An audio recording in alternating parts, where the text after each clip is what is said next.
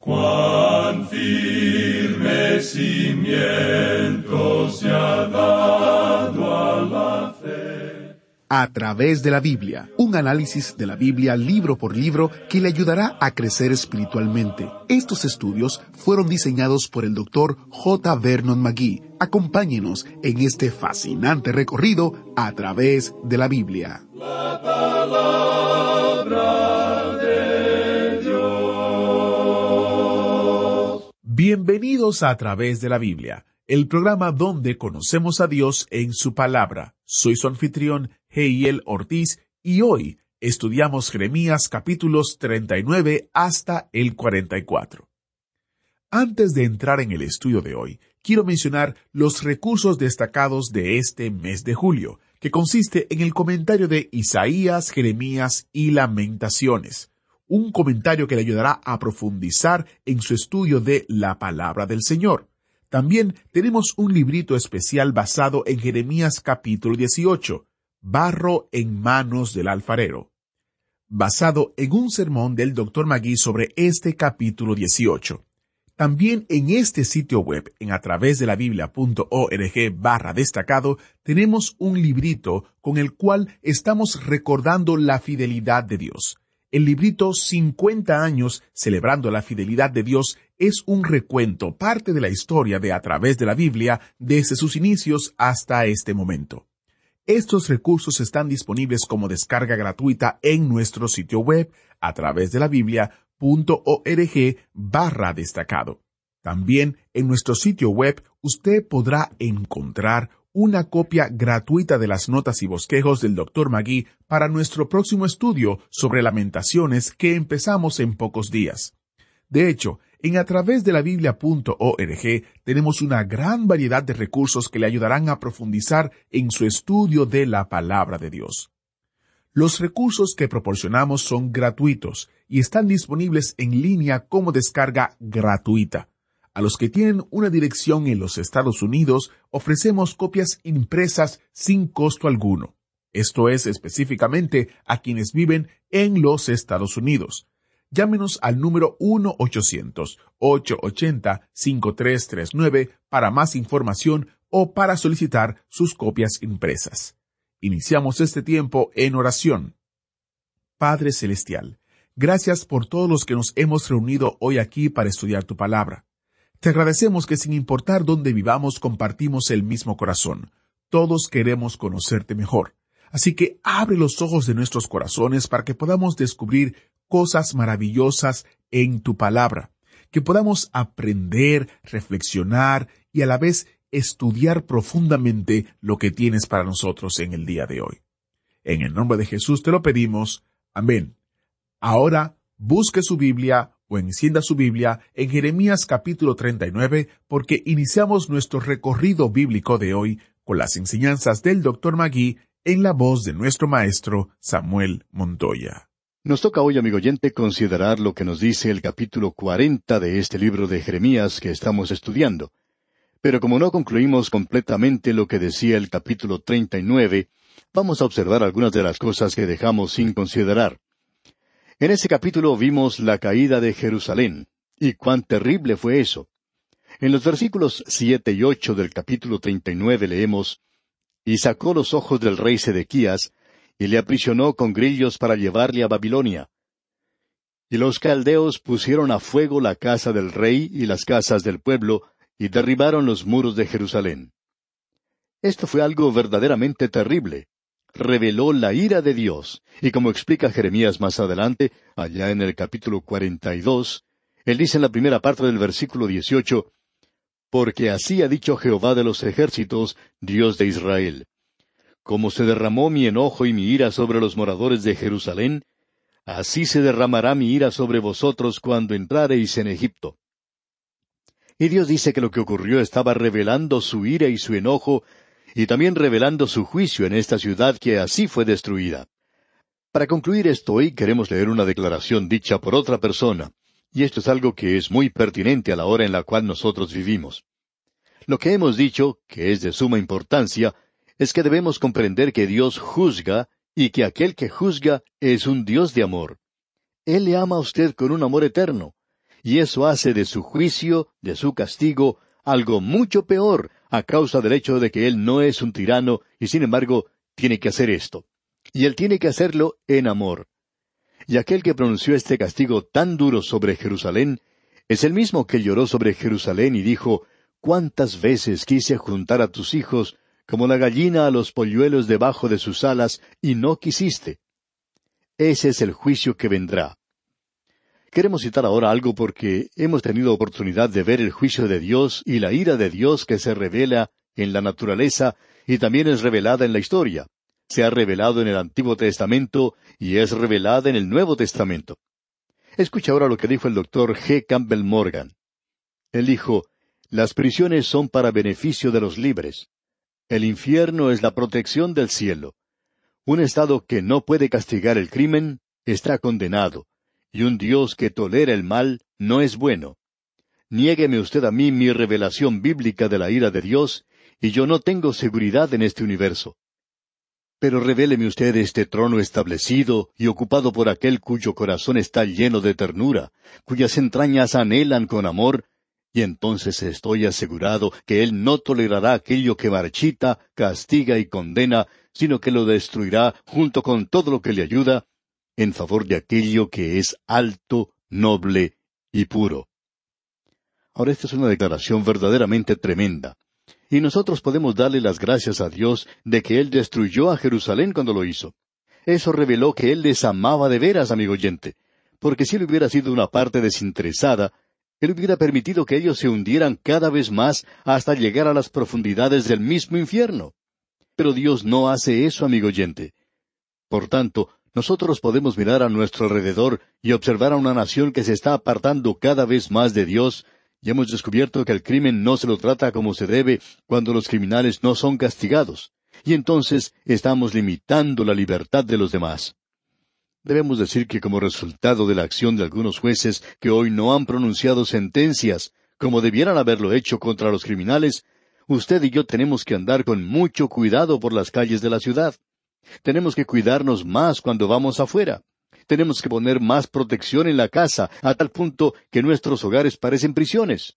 Y nuestros vecinos también viven atemorizados, ya que muchos de ellos han sufrido la visita de ladrones.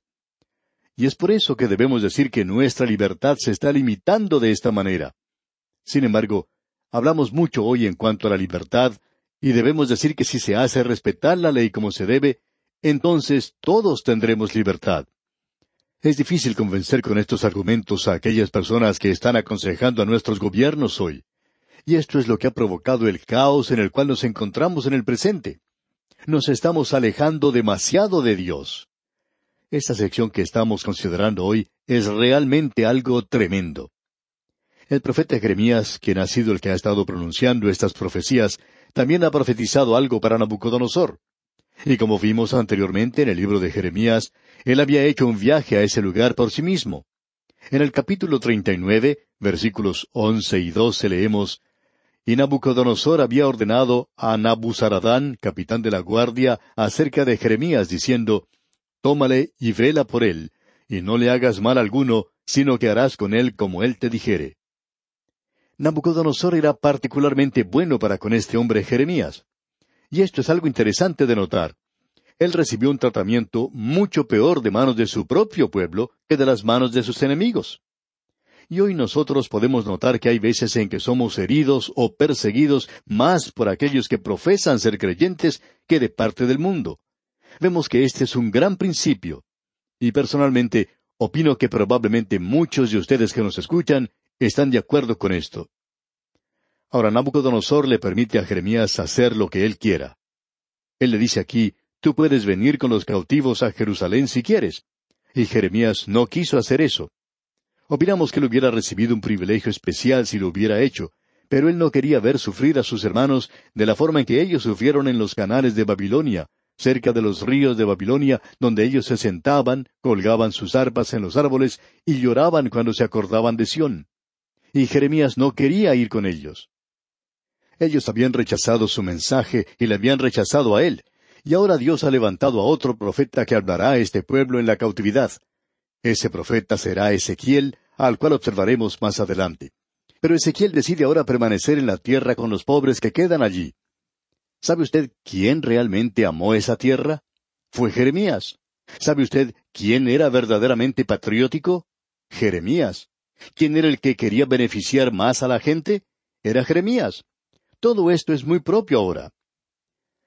Y bien, comenzando con el capítulo cuarenta hasta el capítulo cuarenta y dos, tenemos la cuarta parte de este libro, y aquí vemos al profeta hablando al remanente que ha permanecido en Palestina, aquellos que han quedado en la tierra después de la destrucción de Jerusalén, los muy pobres, los cojos, los ciegos, los que habían quedado atrás.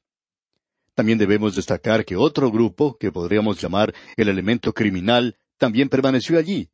Y este era un grupo bastante duro y difícil de controlar. Jeremías eligió quedarse con ese grupo. Y él tiene un mensaje para ellos. Comenzando con el capítulo cuarenta y hasta el capítulo cuarenta y dos, tenemos este mensaje para el remanente que permanece en Palestina. Comencemos pues leyendo los primeros cuatro versículos de este capítulo cuarenta de Jeremías. Palabra de Jehová que vino a Jeremías después que Nabuzaradán, capitán de la guardia, le envió desde Ramá, cuando le tomó estando atado con cadenas entre todos los cautivos de Jerusalén y de Judá que iban deportados a Babilonia. Tomó pues el capitán de la guardia Jeremías y le dijo, Jehová tu Dios habló este mal contra este lugar, y lo ha traído y hecho Jehová según lo había dicho, porque pecasteis contra Jehová y no oísteis su voz, por eso os ha venido esto. Y ahora yo te he soltado hoy de las cadenas que tenías en tus manos. Si te parece bien venir conmigo a Babilonia, ven, y yo velaré por ti. Pero si no te parece bien venir conmigo a Babilonia, déjalo. Mira, toda la tierra está delante de ti. Ve a donde mejor y más cómodo te parezca ir. Nabucodonosor les da a ellos libertad completa. Usted puede darse cuenta de lo que podía haber ocurrido a esta gente si ellos hubieran obedecido. Pero ahora ya no tienen cómo regresar. Ellos tienen que ir a la cautividad. Si ellos hubieran obedecido a Dios y hubieran ido de su propia voluntad, ellos podían haber recibido la misma clase de tratamiento que se menciona aquí para Jeremías, y probablemente se les hubiera permitido permanecer en su tierra. Y de seguro que eso podía haber sucedido con ellos. Ahora vemos que Jeremías profetiza a la gente que ha permanecido en la tierra. Y aquí se menciona a uno de los líderes que había sido criado por Nabucodonosor, un hijo de Ismael, y alguien que de paso, digamos, es muy interesante. A este también se le llamaba Ismael. Y en el capítulo 41, versículo tres leemos, Asimismo mató Ismael a todos los judíos que estaban con Gedalías en Mizpa y a los soldados caldeos que allí estaban. Este hombre intentó tomar control de todo y él es un ismaelita.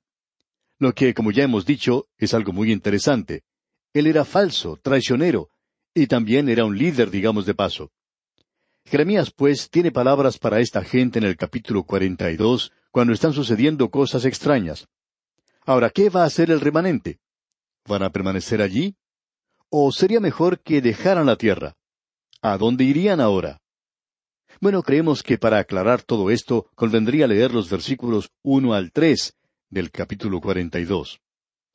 Vinieron todos los oficiales de la gente de guerra, y Joanán, hijo de Carea, Jesanías, hijo de Osaías, y todo el pueblo desde el menor hasta el mayor, y dijeron al profeta Jeremías, Acepta ahora nuestro ruego delante de ti, y ruega por nosotros a Jehová tu Dios por todo este resto, pues de muchos hemos quedado unos pocos, como nos ven tus ojos, para que Jehová tu Dios nos enseñe el camino por donde vayamos y lo que hemos de hacer. Todo esto parece muy lindo, ¿no le parece? Y uno pensaría que esta gente está en realidad tratando de andar con Dios, y ellos prometieron aquí obedecer la palabra del Señor. Bueno, Escuchemos lo que la palabra del Señor es para esta gente según lo que dice Jeremías aquí en el versículo cuatro del capítulo cuarenta y dos de su libro. Y el profeta Jeremías les dijo, He oído, he aquí que voy a orar a Jehová vuestro Dios, como habéis dicho, y todo lo que Jehová os respondiere os enseñaré, no os reservaré palabra. Y amigo oyente, ellos podían confiar en Jeremías de que él hablaría la verdad, diciendo las cosas que él debe decir. Creemos que todo predicador hoy que está tratando de hablar de parte de Dios, ya sea en el púlpito o por radio o por cualquier otro método, si él va a representar a Dios y a hablar la palabra de Dios, Él tiene que dejar de lado cualquier cosa que le haga parecer como eh, demasiado inteligente o como una persona muy sutil, o aparecer sofisticado diciendo palabras suaves y dulces que complazcan a la gente y tratar de decir las cosas que la gente quiere escuchar hoy y tratar de aparecer bien positivo en lo que está diciendo. Nunca será algo negativo o cosas por el estilo. Cuando el púlpito llega a hacer eso, entonces es algo débil y sin fuerza. No es otra cosa que un eco, ya que se está diciendo solamente lo que la gente quiere escuchar.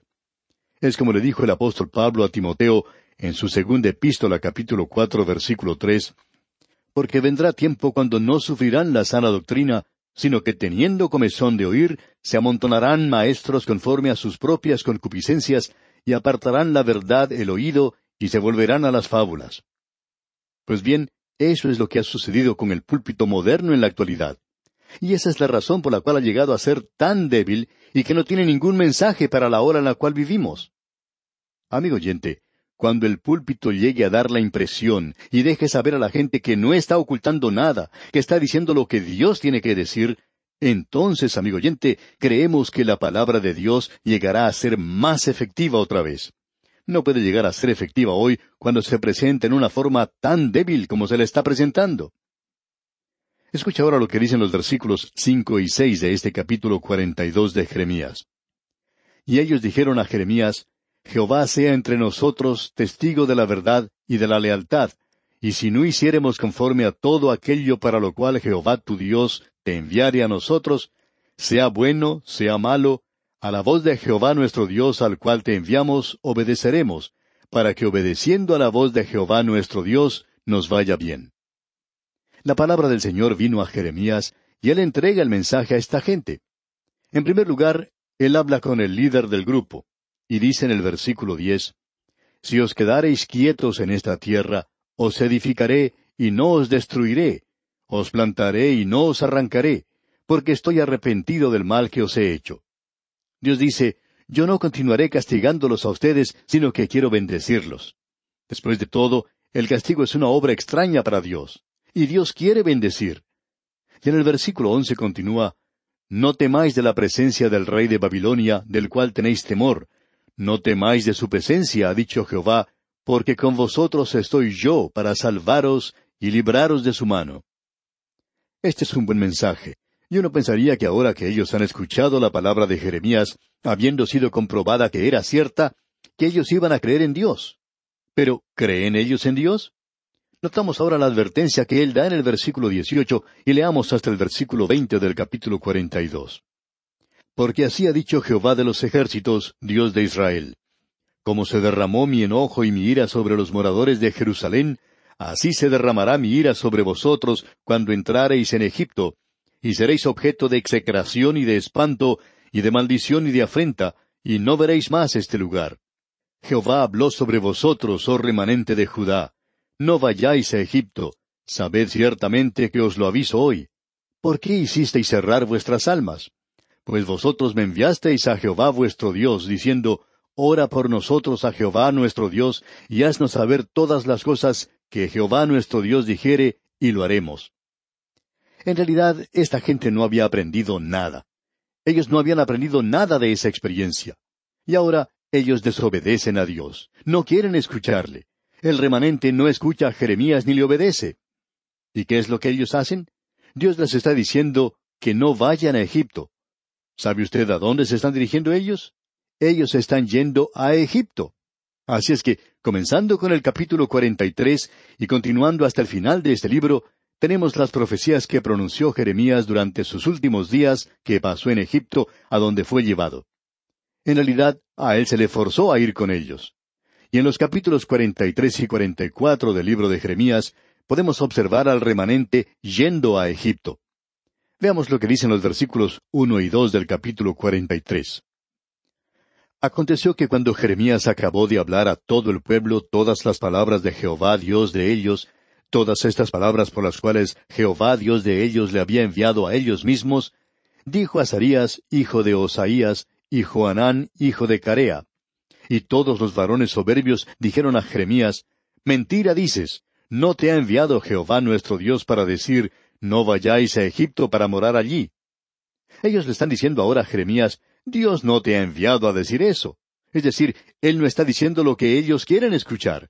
Ellos esperaban que Él dijera, bueno, vayan a Egipto, eso es lo que Dios quiere que ustedes hagan. Pero Dios dice, no vayan a Egipto. Y leemos en el versículo cinco, sino que tomó Joanán, hijo de Carea, y todos los oficiales de la gente de guerra, a todo el remanente de Judá que se había vuelto de todas las naciones donde había sido echado para morar en tierra de Judá. Así es que este hombre toma a toda esta gente para llevarla con él, y se nos dice en los versículos seis y siete, a hombres y mujeres y niños, y a las hijas del rey y a toda persona que había dejado Nabuzaradán, capitán de la guardia, con Gedalías, hijo de Aicam, hijo de Safán, y al profeta Jeremías y a Baruch, hijo de Nerías, y entraron en tierra de Egipto porque no obedecieron a la voz de Jehová, y llegaron hasta Tafnes. Este lugar se encuentra muy cerca del lugar donde ellos se encontraban al mismo comienzo y donde llegaron a ser una nación en la tierra de Gosén. Y Jeremías continúa hablándoles y ellos le obligan a ir a Egipto. Y en el versículo nueve el Señor le dice a Jeremías, Toma con tu mano piedras grandes y cúbrelas de barro en el enladrillado que está a la puerta de la casa de Faraón en Tafnes, a vista de los hombres de Judá. Ellos se encuentran en el ladrillar de Egipto. No están yendo a ninguna parte y muy rápido como podemos apreciar. Entonces en los versículos diez y once dice el Señor, y diles, Así ha dicho Jehová de los ejércitos, Dios de Israel. He aquí yo enviaré y tomaré a Nabucodonosor, rey de Babilonia, mi siervo, y pondré su trono sobre estas piedras que he escondido, y extenderá su pabellón sobre ellas. Y vendrá y asolará la tierra de Egipto, los que a muerte, a muerte, y los que a cautiverio, a cautiverio, y los que a espada, a espada. Lo interesante de notar aquí es que ellos huyeron a la tierra de Egipto para escapar de Nabucodonosor, pero Dios va a permitir a Nabucodonosor que se apodere de la tierra de Egipto, y él hizo eso y esta gente vuelve a caer una vez más bajo el poder de Nabucodonosor. Lo único diferente es que en esta ocasión Él no permite que ellos permanezcan en la tierra, Él los lleva y los toma como esclavos. Este es el mensaje que Jeremías pronuncia a Israel en Egipto. Vamos a mencionar ahora los puntos sobresalientes de esto y vemos lo que nos dice el versículo 16 del capítulo 44. La palabra que nos has hablado en nombre de Jehová, no la oiremos de ti. Lo que tenemos aquí es el rechazo completo de ellos a Jeremías. El remanente no quiso creer en Jeremías. Ellos no quieren aceptarle a él para nada. Y aquí tenemos que Jeremías les advierte que Nabucodonosor se va a apoderar de esta tierra ahora y que él iba a llevar a esta gente prisionera. Y aún así, ellos se niegan a escucharle. Ahora el remanente en Egipto se niega a escuchar la palabra del Señor, así es que no queda ninguna otra cosa para ellos sino el castigo. Y eso lo veremos, Dios mediante, en nuestro próximo estudio, cuando veamos el capítulo cuarenta y cinco, donde encontramos una serie de profecías contra las naciones de alrededor y que fue cumplida literalmente. Vamos a ver la profecía cumplida cuando nos toque estudiar esto. Es nuestra oración que el Señor le bendiga en manera abundante. Agradecemos que nos acompañara en el estudio de hoy. Le invitamos a que visite nuestro sitio en Internet a través de la biblia.org. Ahí puede suscribirse para recibir las notas y bosquejos de lo que estamos estudiando y noticias del ministerio. También encontrará la variedad de libros y materiales gratuitos que tenemos para usted. El sitio es a través de la biblia.org. Todo lo que hacemos es posible gracias al Señor y a personas como usted que se unen a nosotros en la obra de llevar la palabra entera al mundo entero. A través de la Biblia es una producción de Radio Transmundial.